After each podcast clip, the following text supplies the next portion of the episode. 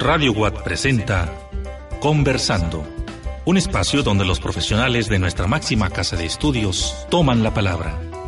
Conversando con Patricia Padrón. Iniciamos.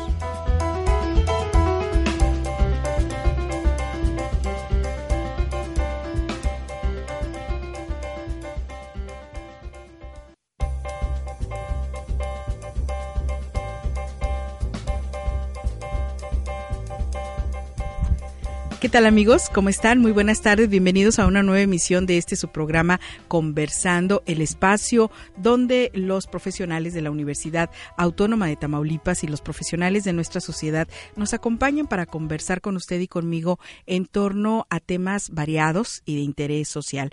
Les saluda Patricia Padrón Muñoz. Les agradezco como siempre el favor de su sintonía a ustedes que nos sintonizan en las diferentes ciudades hasta donde llega la señal de Radio Watt en Tamaulipas y más allá de nuestras fronteras. Hoy vamos a estar conversando sobre un tema que yo diría que sigue siendo tabú en nuestros días, porque tiene que ver con la salud emocional de los hombres. En particular, vamos a estar conversando con nuestros invitados sobre el tema de la depresión, esta enfermedad que afecta a más de 300 millones de personas en el mundo y a la cual se le ha considerado la enfermedad del siglo. Pero ¿cómo viven los hombres la depresión? ¿Cómo la manifiestan? ¿Y qué tan común puede llegar a ser en culturas como la nuestra. Para hablar de ello, voy a compartir los micrófonos hoy con el maestro César Carranza Abeldaño, maestro en psicología, catedrático de nuestra universidad, adscrito a la Unidad Académica de Trabajo Social y Ciencias para el Desarrollo Humano. Maestro César, como siempre, un placer recibirlo en este espacio. Buenas tardes. Pues eh, básicamente, Pati, un placer para mí estar nuevamente aquí contigo y tener ese privilegio de que tenga ese, ese lugar que nos haces para invitarnos y compartir los micrófonos y yo creo que es eh, muy favorecedor esta claridad que podamos tener respecto a cómo vamos transitando por la vida.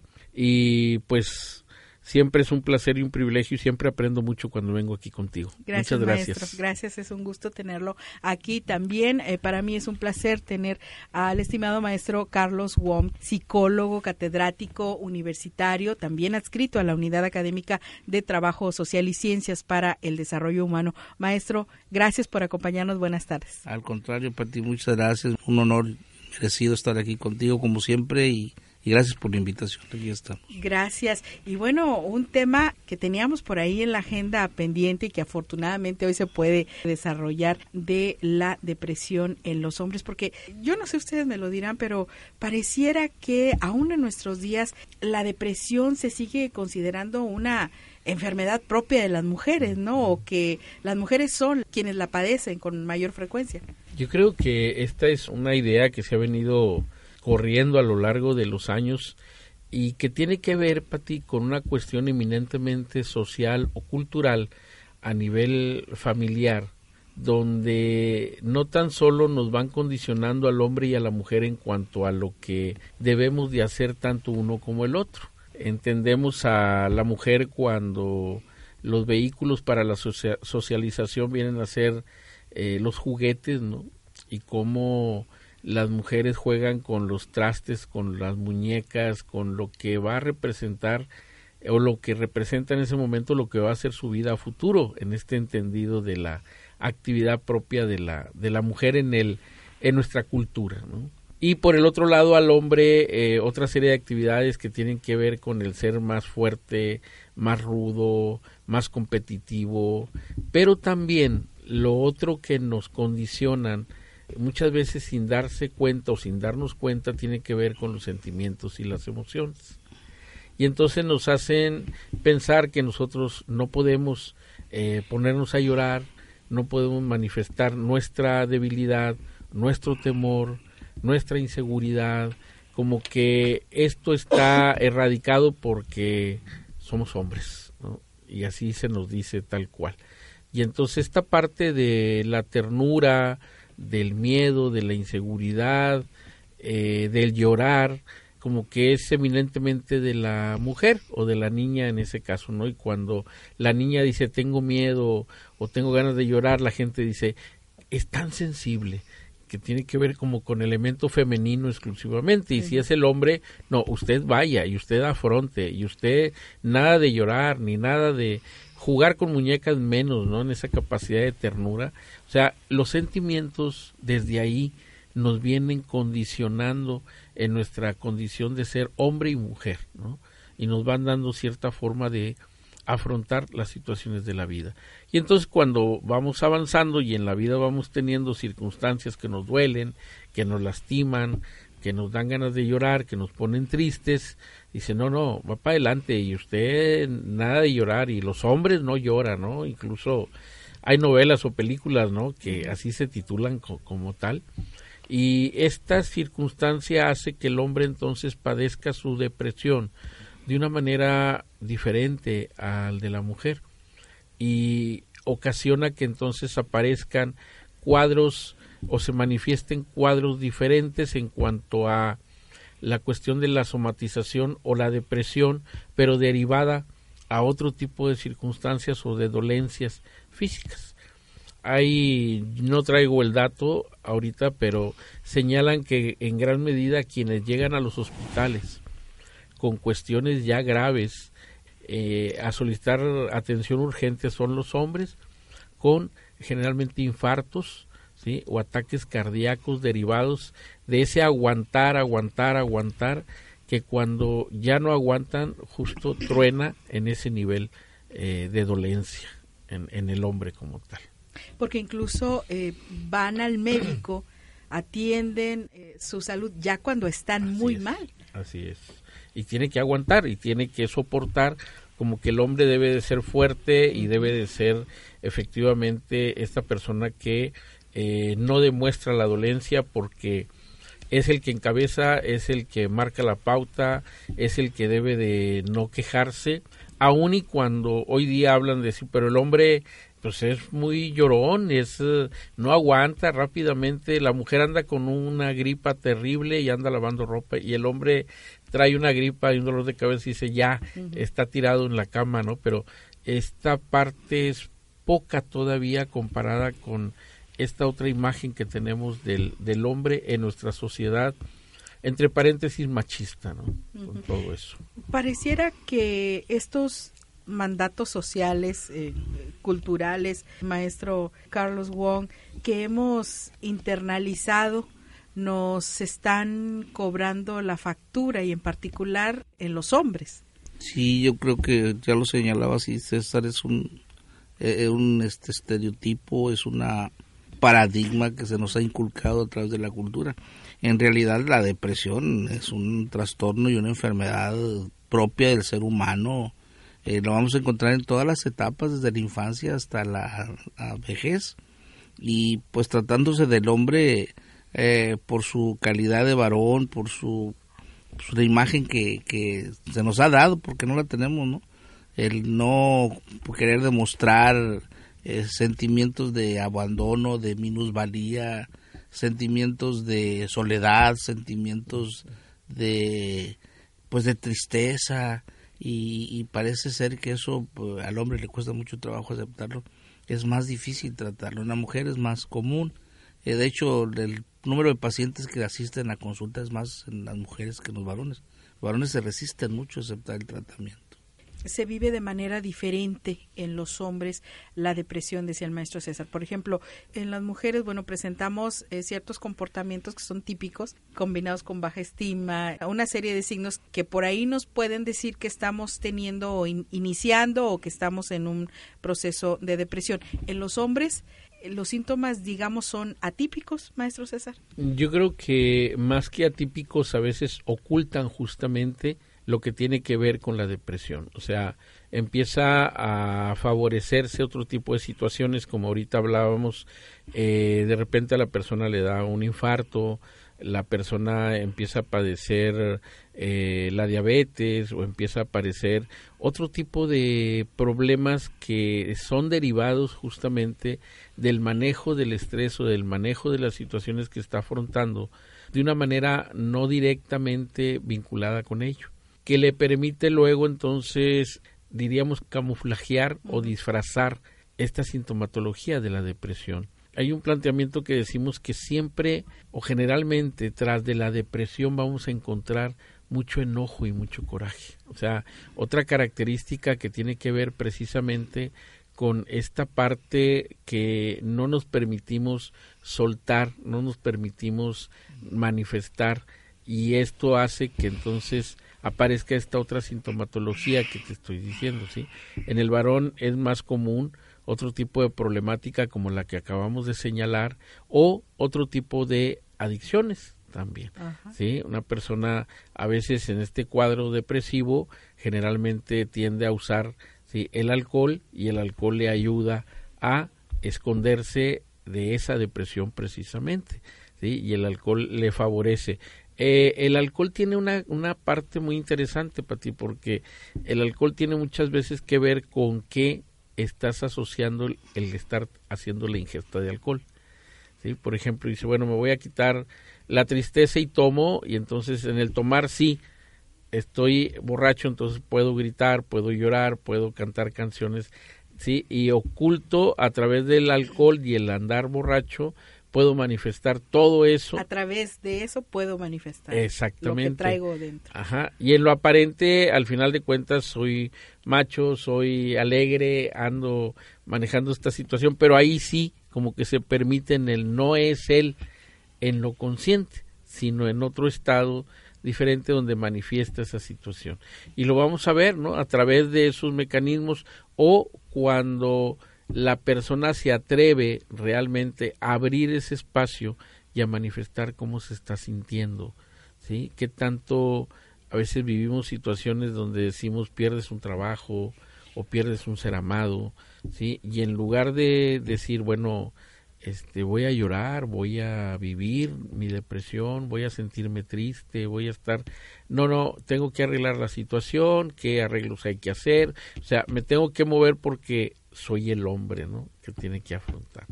Hasta después, bajo otras circunstancias, puedo, sí, ver esa parte, pero tiene que ser una parte muy en lo íntimo, muy en el decir, puedo compartir y puedo llorar en este espacio donde nadie me ve afortunadamente puede soltar cuando se da esa oportunidad.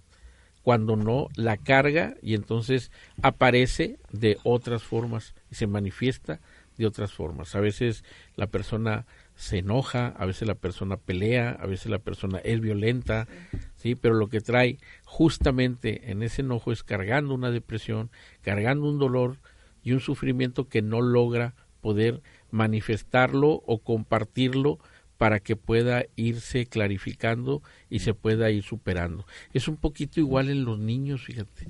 En los niños cuando andan deprimidos aparece otro tipo de situaciones, de berrinches, de enojos, de reclamos, de situaciones que se presentan, pero que no pueden manifestar muy bien esta depresión o no pueden decirlo en el, en el cómo se están sintiendo. Pero así como hay adultos, eh, varones, que hoy día también ya los encontramos, y vamos a encontrar un alto índice de hombres que se suicidan. Y uno dice, ¿qué pasó? O sea, justamente porque la carga era tan fuerte, lo que traía era tan intenso, la tristeza o la depresión como tal, decía Carlos ahorita esta, este concepto que lo dice y me asusta, la soledad, ¿sí? No, no se tolera, no se soporta, porque no es tan solo la soledad física, sino es la soledad afectiva y emocional. Y en nuestra cultura, eh, como que las mujeres eh, eh, podemos sobrellevar este asunto de la soledad y en los hombres es más pesado. La frase típica, los hombres no saben estar solos. No sabemos estar solo, nos cuesta trabajo, pero las mujeres tienen esa gran capacidad para poder establecer otras redes sociales y unos vínculos importantes con las amigas. El hombre eh, tiende a ser amigos, pero muchas veces no tiende a compartir todo lo que puede compartir con el amigo. Por esto que decíamos en la en el conocimiento de decir no puedo yo soy fuerte y voy a salir adelante. Me duele sufro lloro pero no lo puedo hacer porque es sinónimo de debilidad, de fragilidad, de vulnerabilidad o incluso de decir, pues, es una característica femenina.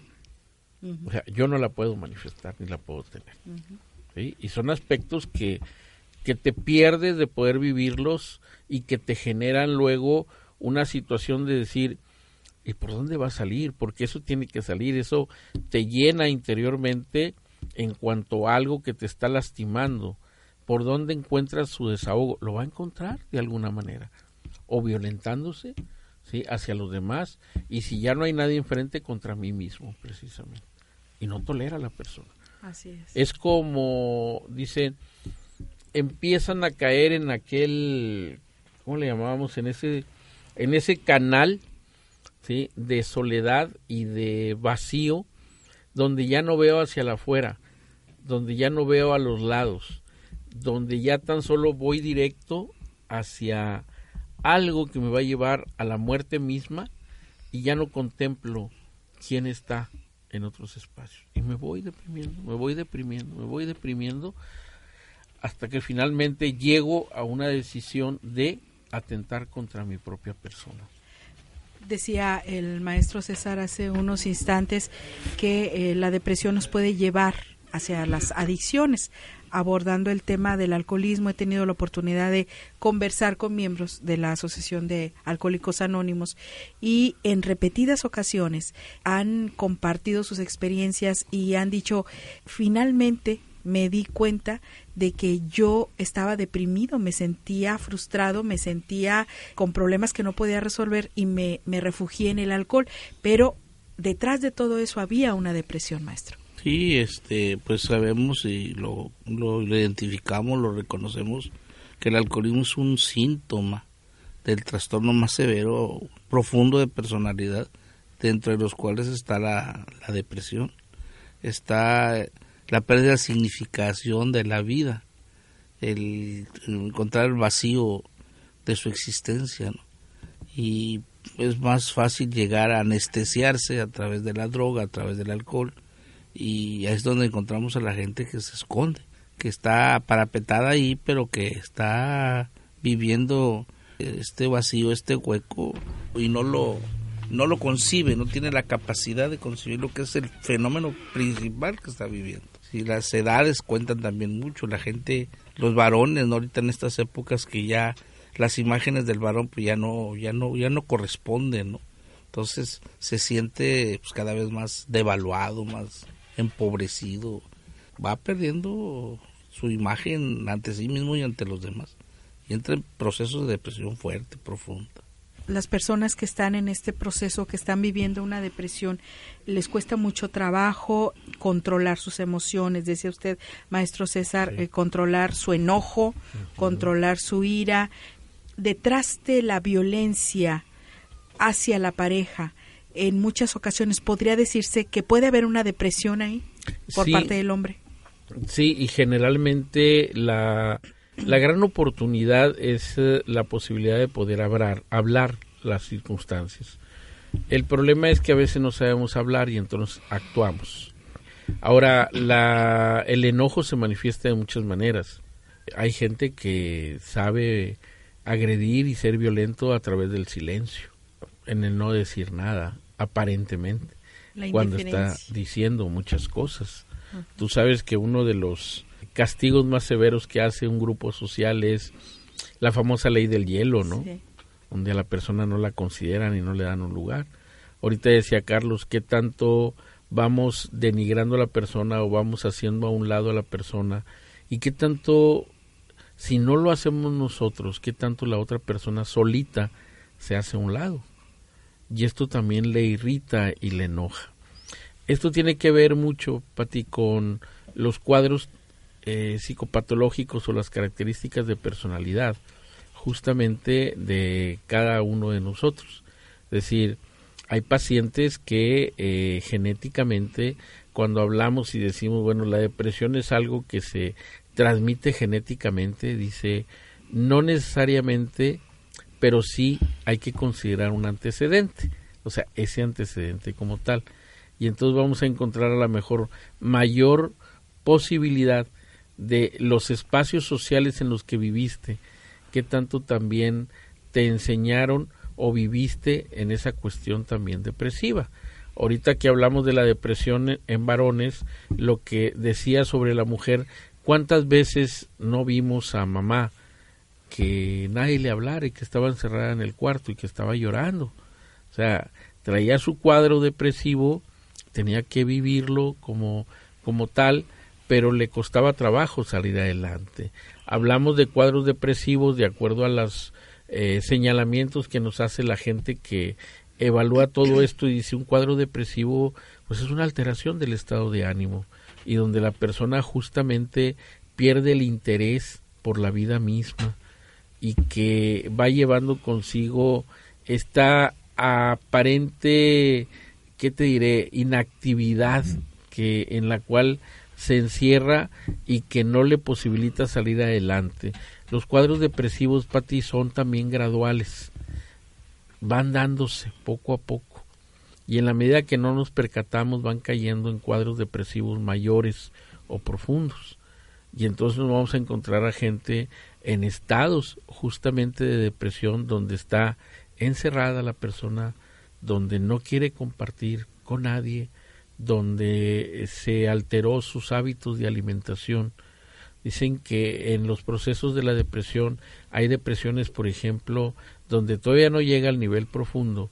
Y una de las características de esa depresión donde todavía funciona, va a la actividad, la hace como mecánicamente, pero además el apetito, eh, la gente come, come y come y come y no llena. Y dice la persona, pero ¿qué me pasa? Parece que no puedo estar sin comer, aunque no tenga hambre, aunque no tenga apetito. ¿sí? Como una necesidad de llenar esto que señalaba Carlos de la soledad o de los vacíos internos que está sintiendo. Cuando avanza en ello y entonces tenemos ya eh, semanas, ah, los teóricos hablan de más de dos semanas donde la persona está en una situación de depresión, de tristeza, de melancolía, donde no hay, y esto habrá que diferenciarlo, donde ya no hay una razón del por qué esté así en esa situación. Podemos entender la tristeza o melancolía cuando murió alguien, cuando se fue alguien, cuando alguien... Que es algo normal en el ser humano. Y que vives el proceso de la melancolía o de la tristeza y tienes un tiempo que te permite recuperarlo y que vas cargando con ello, pero bueno, vas dándole ese tratamiento necesario tú mismo a lo que estás viviendo. Acá la depresión muchas veces la gente no sabe ni por qué está así. Y hablamos de semanas en esa circunstancia. Y cuando hablamos ya de semanas, incluso hablamos cómo se altera el sueño, la persona empieza a tener problemas para dormir, porque entonces sus hábitos de sueño también se modifican y cambian. Hay gente que vive dormida, ahora sí que todo el día y parte de la noche. Se despierta en la madrugada, 3 o 4 de la mañana, y luego no puede dormir, y luego se vuelve a dormir a las 11 de la mañana y se queda dormida totalmente en una situación como de dejadez donde no hay ganas de bañarse, no hay ganas de arreglarse, no hay ganas de salir, no hay ánimo para conversar, no, no hay nada que me permita salir de ello. Cuando van a consulta y uno aborda todo esto, y en el ámbito de la alimentación, perdón, mm, se inhibe el apetito. O sea, la persona no le da hambre o sea, no tiene ganas de comer nada. Así le puedes poner el platillo que más le ha gustado y dice, no tengo hambre. Y la familia le insiste, le insiste, no tengo hambre. Muchas veces incluso vienen a la mesa, recogen su plato, van y se encierran al cuarto y ahí dejan el plato porque les exigen como ven por tu comida. Y ahí se quedan. Estas circunstancias que son eh, parte necesaria para poder evaluarla y para poder hacer un acercamiento más claro que nos permita entender que hay un cuadro depresivo y que se hace necesario la intervención médica especializada, se hace necesaria la intervención psicológica y el apoyo social. ¿Por qué? Porque entonces las personas se están acercando a una circunstancia que los puede orillar a la muerte precisamente. Y además te lo manifiesta. una persona en este cuadro depresivo te dice, y no quiero vivir. ¿qué sentido tiene la vida si me estoy sintiendo de esta forma?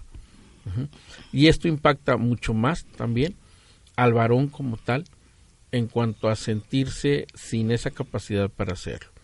Cuando tú le dices a esta persona, tiene que salir, es importante, veas en qué situación se encuentra, la persona se reconoce, la persona dice es verdad, me estoy sintiendo muy mal, mire, hay que echarle ganas, hay que moverse, mañana en la mañana se levanta, se va a ir a hacer ejercicio y, se va convencida, mañana lo voy a hacer.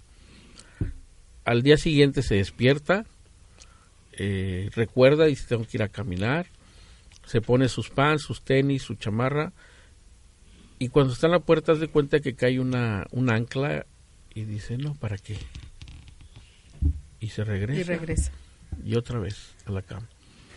¿Sí? O sea, ¿a dónde vamos? La depresión es un cuadro tan difícil de poder entender y de abordar que la familia se cansa del paciente depresivo que llega un momento en que la familia dice, no, ya no puedo, mira, yo por más que lo quiero, que le quiero dar de comer, que vienen sus amigos, que le traigo, no, quiere nada. Pero ni él mismo sabe qué le está sucediendo. Entonces ahí está la importancia justamente de poder emitir un diagnóstico acertado y entonces lograr la intervención a nivel interdisciplinario o multidisciplinario para poder atender un cuadro en esos casos, porque sí, nos está hablando ya de una situación grave. Muy bien. Maestro, permítame hacer una breve pausa y regresamos para seguir conversando, amigos, hoy sobre el tema de la depresión en los hombres. Y para ello me acompañan el maestro Carlos Wong, psicólogo de nuestra universidad, el maestro César Carranza, también catedrático universitario, con quienes seguiré conversando después de estos promocionales. Seguimos conversando después de la pausa.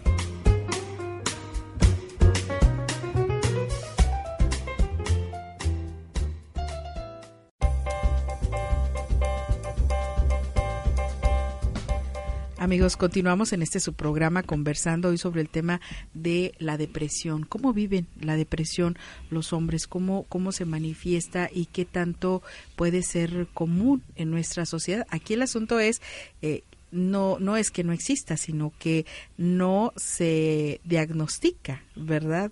Hay, hay muchos casos en los que eh, se está viviendo una depresión, pero no hay un diagnóstico, precisamente por lo que eh, mis invitados conversaban los hombres pocas veces se acercan a consulta médica.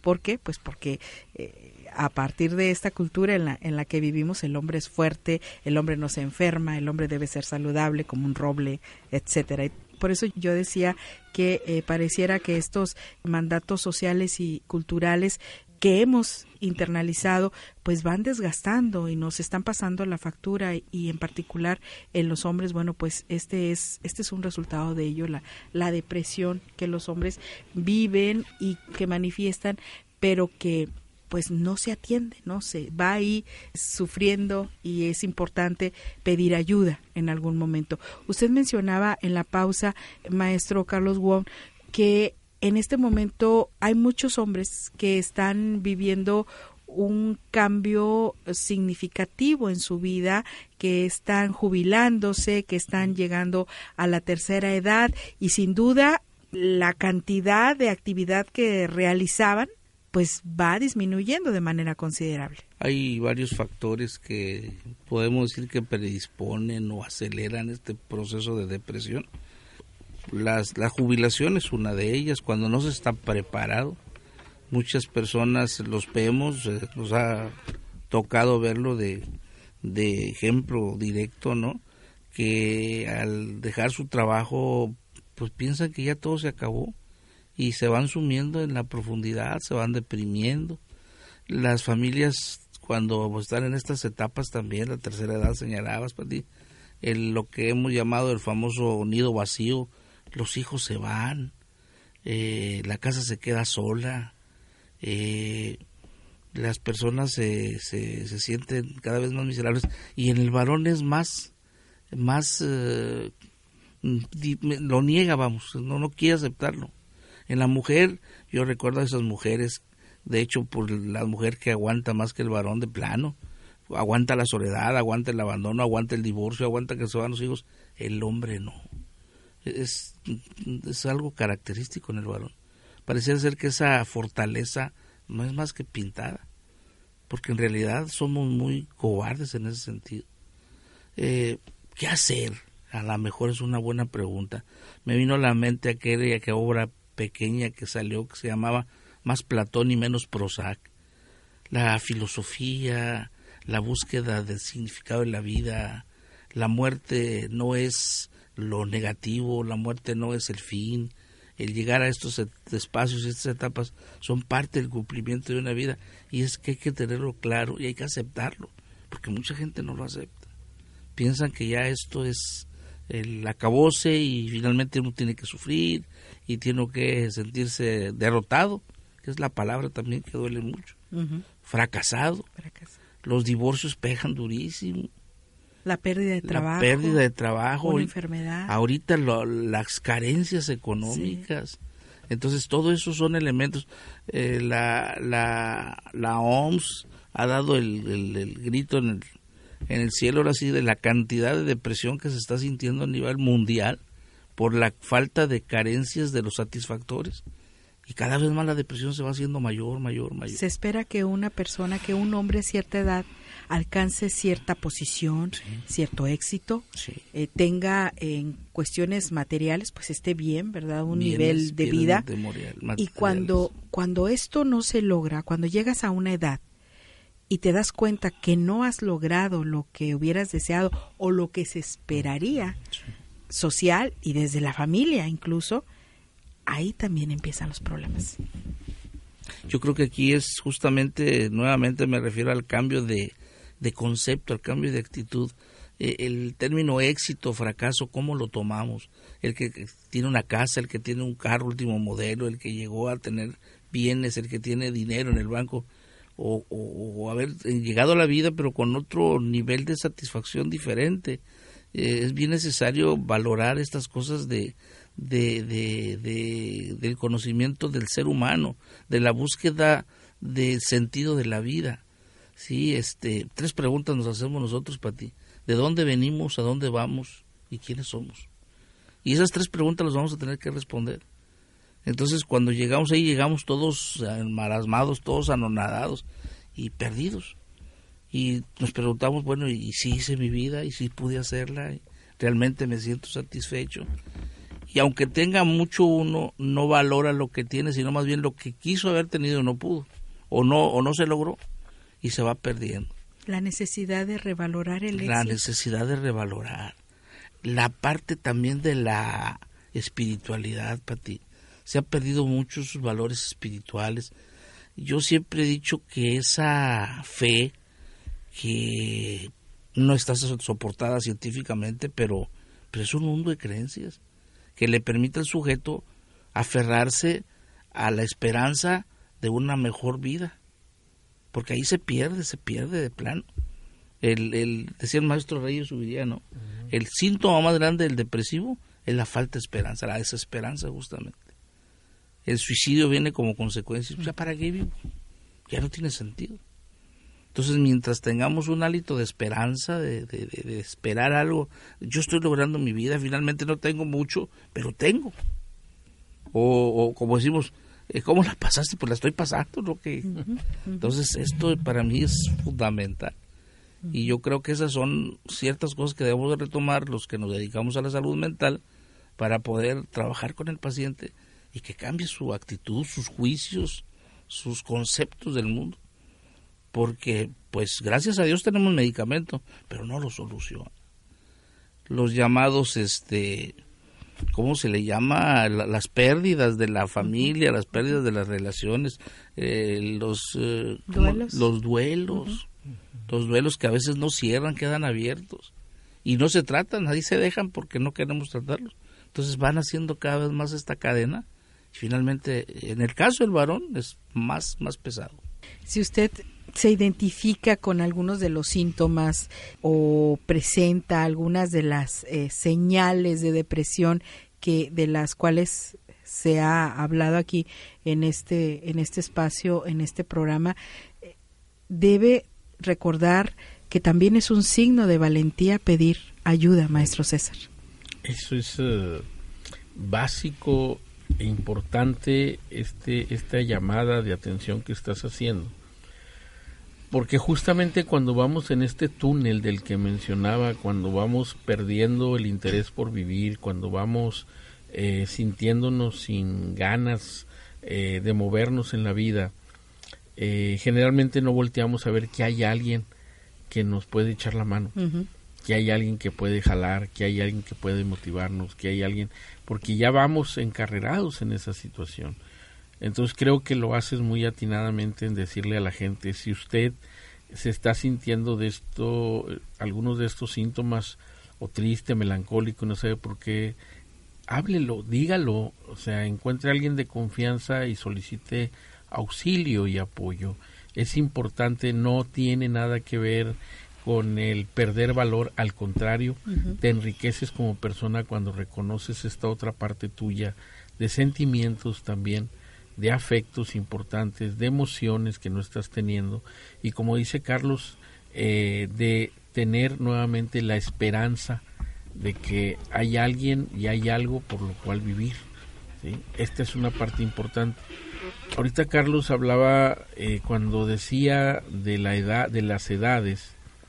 Generalmente cuando nos sentimos fuertes y cuando nos sentimos sanos en la etapa de la juventud, eh, pensamos que esto no va a llegar, ¿no? O que no va a pasar nada. Pero hay un elemento que nos zarandea muy fuerte en la vida que tiene que ver también con las enfermedades. Cuando nos enfermamos, la, entra el elemento de la vulnerabilidad y nos damos cuenta qué tan vulnerables somos. Esta parte del hombre fuerte, recio, que le entra todo. Hoy día ves a los jóvenes en estas famosas competencias de CrossFit que anda de moda y los ves con esa fortaleza que tú dices, Dios santo, cómo hacen y logran todo eso y que tiene que ver con el divino tesoro de la juventud también como una parte importante y esencial en esta actividad deportiva. Pero cuando llega la enfermedad, cuando a uno de esos muchachos que me ha tocado verlos de repente se lastimó la espalda o se lastimó una pierna, cómo sufre en, esa situación y cómo se siente realmente totalmente frustrado y enojado porque perdió esa capacidad de fortaleza, pero ahora empieza a entrar la vulnerabilidad, es decir, ¿qué necesitas? ¿sí? ¿Qué es lo que estás sintiendo? esta parte donde eh, decía Carlos ahorita, cuando pierdes tu empleo, cuando dejas tu empleo, cuando te jubilas, la otra parte de lo social también es que te empiezan a hacer un lado y te empiezan a marginar. Por un lado la sociedad y por otro lado uno mismo donde siente que ya no es tan fuerte como lo era anteriormente. ¿Cómo nos resistimos a ello? Me ha tocado también conocer gente que que dice, bueno, yo voy a seguir haciendo este esfuerzo y le dicen, es que ya no puedes, no, es que tengo que poder, ¿sí? Y esto va mermando más su salud, pero él, eh, como que si dijera, yo le voy a apostar a morirme así, pero no a dejar de hacer esto que yo lo debo de hacer. O sea, como que difícilmente aceptamos esta otra etapa de nuestra vida, estas otras circunstancias nuevas para poder seguirlas disfrutando porque pareciera que es una escuela donde muchas veces no disfrutamos nuestra juventud y seguimos sin disfrutar otra etapa también importante de nuestra vida. Vamos pasando, vamos evolucionando. Y la otra parte, Pati, que no hemos tocado para nada, pero que también se impacta fuertemente, son las relaciones afectivas amorosas. ¿sí? Lógicamente, eh, en este transitar por la vida, otro de los elementos que pega mucho, sobre todo al varón, es tu capacidad sexual o tu capacidad en reproductora también. Y es un elemento clave donde también cuando tú dices, caray, eh, decía, si mal no recuerdo, Ernesto Sábato, creo que lo leí, estoy diciéndolo así sin estar seguro, pero decía, cuando te tomo de la mano y nos acostamos y platicamos, creo que eso es el verdadero amor. ¿sí? O sea, como que la parte de la sexualidad permea todo eso. ¿sí? donde la genitalidad estuvo en algún momento, pero ahorita es todo lo demás ¿sí? que me permite sentirme acompañado realmente. Pero esta parte la señalo porque también es una parte importante donde hoy día se empiezan a implementar, como decía Carlos, los medicamentos, los reforzadores en ese sentido, en un afán de querer sentirnos todavía virilmente muy potentes cuando una parte natural de nosotros tiene que ver con esa disminución de la libido como un elemento natural de nuestras vidas. ¿Y cuánto nos cuesta? Así como a la mujer le cuesta cuando dice ya no puede tener hijos y cuando decíamos se siente como que ya no sirve como mujer. ¿qué tanto nosotros como varones cuando empezamos a decaer en nuestra energía sexual también empezamos a vivir situaciones de mucha desesperación, de mucha pena y de mucho enojo y de depresión para con nosotros mismos. Así es. Amigos, estoy conversando con los maestros César Carranza Abeldaño y Carlos Wong, catedráticos de la Universidad Autónoma de Tamaulipas, psicólogos universitarios, y conversan con usted y conmigo en torno al tema de la depresión en los hombres. Hablábamos de esta, eh, eh, de que es muy importante el pedir ayuda, eh, decía el maestro Wong, un primer paso podría ser hablarlo, cómo se siente con, con alguien en quien usted eh, confía, con su pareja, con eh, sus amigos o mejor aún, eh, si puede usted dirigirse con un profesional y atenderse y ver la situación que está viviendo, porque hay que recordar, maestro Wong, que la depresión no es un asunto solo de voluntad, es algo más profundo, es un proceso que se vive y nada sencillo. Así es. De hecho, los psiquiatras mismos siempre han hecho hincapié en que es un problema de neurotransmisores, es un problema orgánico.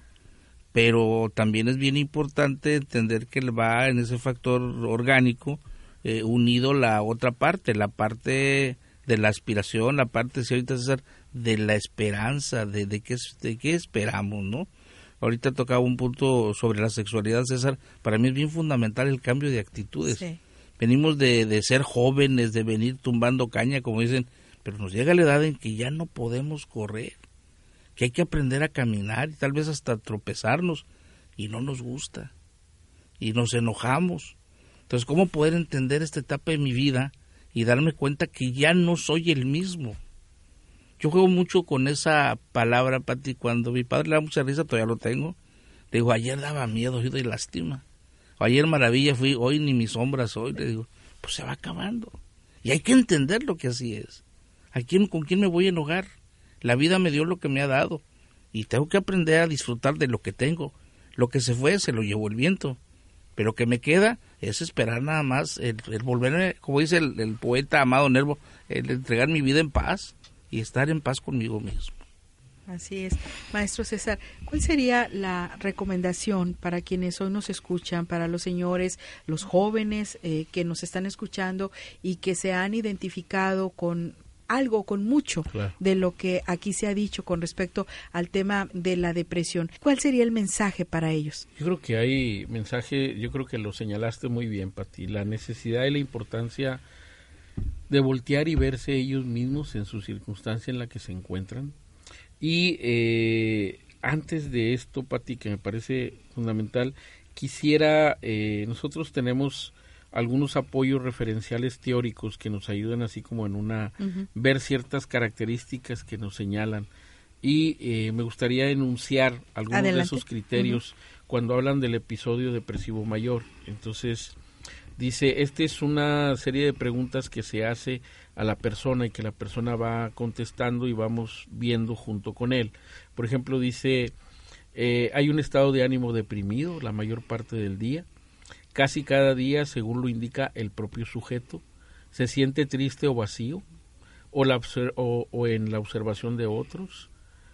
En los niños y adolescentes el estado de ánimo puede ser irritable. ¿eh? Eh, segundo, dice, hay una disminución acusada de interés o de la capacidad para el placer en todas o casi todas las actividades. La mayor parte del día o casi cada día, según refiere el propio sujeto u otros lo observan. No tiene ganas, no, no, no le agradan hacer nada. En un tercero dice hay una pérdida importante de peso. sin hacer régimen o aumento de peso. Ejemplo, un cambio de más del 5% del peso corporal en un mes. O pérdida o aumento del apetito casi cada día. Lo que te decía, como los niveles de depresión, hay momentos en que la depresión te da más hambre y dice la gente no puedo estar sin comer, sobre todo eh, aquellos eh, productos que traen carbohidratos como el chocolate, la nieve, los dulces, cosas. Se relaciona con la ansiedad también. también y que te permiten también eh, esta cuestión bioquímica de un poquito animarte, ¿no? En esto. En niños dice hay que valorar el fracaso en lograr los aumentos de peso esperables. Como un cuarto el insomnio o la hipersomnia casi cada día la agitación o enlentecimiento, enlentecimiento psicomotriz casi cada día, observable por los demás, no meras sensaciones de inquietud o de estar enlentecido. O sea, la gente lo ve, se percibe. Y esto a veces es importante para ti porque a veces nosotros mismos no nos lo queremos reconocer o lo justificamos. Decimos, andas arrastrando los pies. Es que es cierto. Ya no los puedo levantar. No, lo que pasa es que el clima, lo que pasa es que, o sea, hice ejercicio, hice esto otro, o sea, justifico cosas donde yo... Eh, hay fatiga o pérdida de energía casi cada día. Hay sentimientos de inutilidad o de culpa excesivos o inapropiados casi cada día. Hay disminución de la capacidad para pensar o concentrarse o indecisión mm. casi cada día. Y hay pensamientos recurrentes de muertes, no solo temor a la muerte, ideación suicida recurrente sin un plan específico o una tentativa de suicidio o un plan específico para suicidarse. Sea, aquí nos enuncia nueve criterios que nos van señalando como eh, para brindar cierto seguimiento y decir en qué nivel te encuentras y qué tan riesgoso estás en una situación de llegar a esta parte. Hay gente, como decíamos, hablar del suicidio hoy día, según el doctor Reyes Subiría, dice, ya no es como antes que decían, el que habla de suicidio y dice, me voy a suicidar, no lo va a hacer. No, hoy día el doctor Reyes Subiría dice, el que lo dice lo hace. Yo escuchaba por ahí o leía un dato donde se señalaba que las mujeres intentan más o tienen más la intención del suicidio, pero los hombres lo concretan. Ahí sube la estadística en los hombres. Los métodos son diferentes. El hombre escoge una pistola y pues ahí va a ser seguro. La mujer tiene otros métodos como las pastillas que le dan tiempo de, de rescatarla. Pero sí, los dos cuando se deciden poner fin a su existencia, lo van a hacer. Y las consecuencias de no atender una depresión pueden llevar al, suicidio o a, conductas suicidas, ¿verdad? Finalmente. Ahora, la parte importante es eh, no tan solo uno de los criterios, Pati, que esto estoy leyendo, sino que se vinculan y entonces hablan de tres o cuatro criterios, o sea, que van ya conformando un cuadro depresivo y para ello tiene que acudir justamente para hacer la evaluación diagnóstica. No quiero alterar ni asustar a alguien que diga, ah, es que yo me siento... No, no, es eh, parte de los indicadores que nosotros tenemos para poder considerar, pero que no es uno tan solo, porque puede ser que, bueno, haya perdido apetito, pero tuvo otra circunstancia, etcétera, o se le va el sueño, pero no es recurrente. El que llega a esta cuestión de suicidio dice, trae la idea suicidia, luego trae el plan suicida y a veces hay ya el intento de suicidio.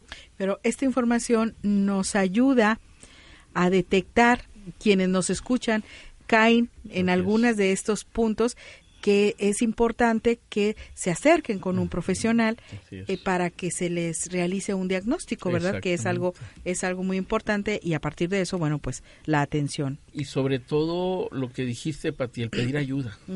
O sea, el pedir ayuda, esa va a ser un elemento importante y sobre todo en los varones que puedan ahora sí que dejar a un ladito un poquito esta parte del machismo y entender que ante estas situaciones, así como lo manejamos con el bullying y otras cosas, es necesitas ayuda. O sea, no lo vas a hacer solo. Y menos cuando te encarrilas ya en esto, porque entonces sí ya no ves y ya no oyes. Entonces es importante que realmente abra este espacio para que solicite ese apoyo. Decíamos, no es solo un asunto de voluntad, es algo más serio, más, profundo. Y hace rato lo, lo, señalabas, Pati una depresión maltratada o mal diagnosticada. Hoy en la actualidad los mismos médicos tienen una pequeña escala de acaso 20 preguntas, la escala de Beck, que ellos pueden sacar en cualquier momento que hay indicios de depresión y hay que este canalizarlo porque a veces eh, se nos pasa y la depresión es algo serio. y muchas veces cuando se va a consulta externa, eh, cuando se va con un médico general, eh, si el médico no está bien informado sobre esto, le están presentando ahí los síntomas, pero no los identifica o no los canaliza o no o no puede ver que es puede ser un cuadro de depresión. Y verdad esto es también eh, sí, peligroso. Porque muchas veces dice la misma familia lo dice e, es que está chiflada, ¿no? O es que está chiflado, o es que no quiere hacer esto, pero así como tú dices no es cuestión de voluntad, realmente el paciente no puede hacerlo. O sea, aunque él quiera y aunque él diga sí lo quiero hacer, o sea, hay elementos internos como que el que ilustré de hacer gimnasia, como anclas internas que te jalan hacia abajo y que se tiene que trabajar toda esa parte. Pero sí porque es un poquito como la crisis de ansiedad, ¿no? Cuando da y lo llevan con el médico y el médico dice, no trae nada, ¿sí? O sea, no trae nada en lo evidente, pero trae algo muy importante en la cuestión psicológica y que es importante el medicamento, el buen, el diagnóstico acertado, como el trabajo psicológico, social y familiar. Así es aquí también, es la parte importante. Pero sí aclarar que el paciente depresivo, si no se entiende el problema, es muy cansado y generalmente se le tiende a que como cansa lo dejan solo. Por eso cuando un paciente lo llevan a consulta, casi uno lo que hace cuando detecta la depresión es traer a toda la familia y explicarles lo que es la depresión para que entiendan y traten de no desesperarse y traten de brindar, les digo yo, hay que hacer una un círculo ¿sí? de apoyo alrededor del alrededor del paciente para poder sostenerlo. Y en esa medida entonces ya estamos poniendo medidas de protección ¿sí? para con el paciente y evitar una situación más grave. Yo creo que es bien importante para ti también hacer el señalamiento al, público que nos está escuchando. Eh, a veces en la familia misma lo escuchamos. Eh, está chiflado, está volado, no hombre, mañana se le pasa. La verdad es que el depresivo está enfermo. Y decirle que le eche ganas, le digo, es como cuando se va a vomitar a alguien o le entra temperatura no me le ganas, mañana se te quita. Como si es un síntoma propio de una enfermedad que está de trasfondo. Hay que entenderlo hay que entenderlo y hay que aceptarlo. Y César certeramente dice, hay que tratar el grupo familiar porque esto también se va a, contagiar. La depresión es, es recurrente y además se contagia a las personas de los cuadros depresivos. ¿eh? Así es, por eso eh, yo les agradezco su presencia en este espacio, que vengan a conversar con el auditorio de Radio Universidad y que le aporten esta información tan valiosa que puede ayudar a muchas familias que puedan tener un miembro al interior que esté pasando por un proceso de depresión. Es importante pedir ayuda, es importante como familia entender el padecimiento para poder ayudar al paciente y decirle al paciente que tiene que buscar ayuda y ayuda profesional para que pueda atender esa problemática que está enfrentando. Muchos hombres pudieran en este momento estar viviendo eh, periodos, procesos de depresión y no se han dado cuenta o no lo atribuyen propiamente a una depresión. Y hay que atenderse, hay que cuidarse. Por eso yo agradezco mucho la intervención de los psicólogos eh, César Carranza Abeldaño y Carlos Wong. Gracias por estar aquí y por compartir con el auditorio, repito, esta información que es valiosa para quienes seguramente hoy nos escuchan. Gracias por habernos acompañado, gracias, por, por haber estado aquí, gracias a Daniel Tobar en controles técnicos, pero sobre todo a usted que nos permitió acompañarle a lo largo de esta hora. Le invito a que se quede en la sintonía de Radio Watt. Soy su amiga Patricia Padrón Muñoz, como siempre, yo estoy a sus órdenes. Radio Watt presentó Conversando un espacio donde los profesionales de nuestra máxima casa de estudios toman la palabra. Conversando con Patricia Padrón. Lo esperamos en la próxima emisión.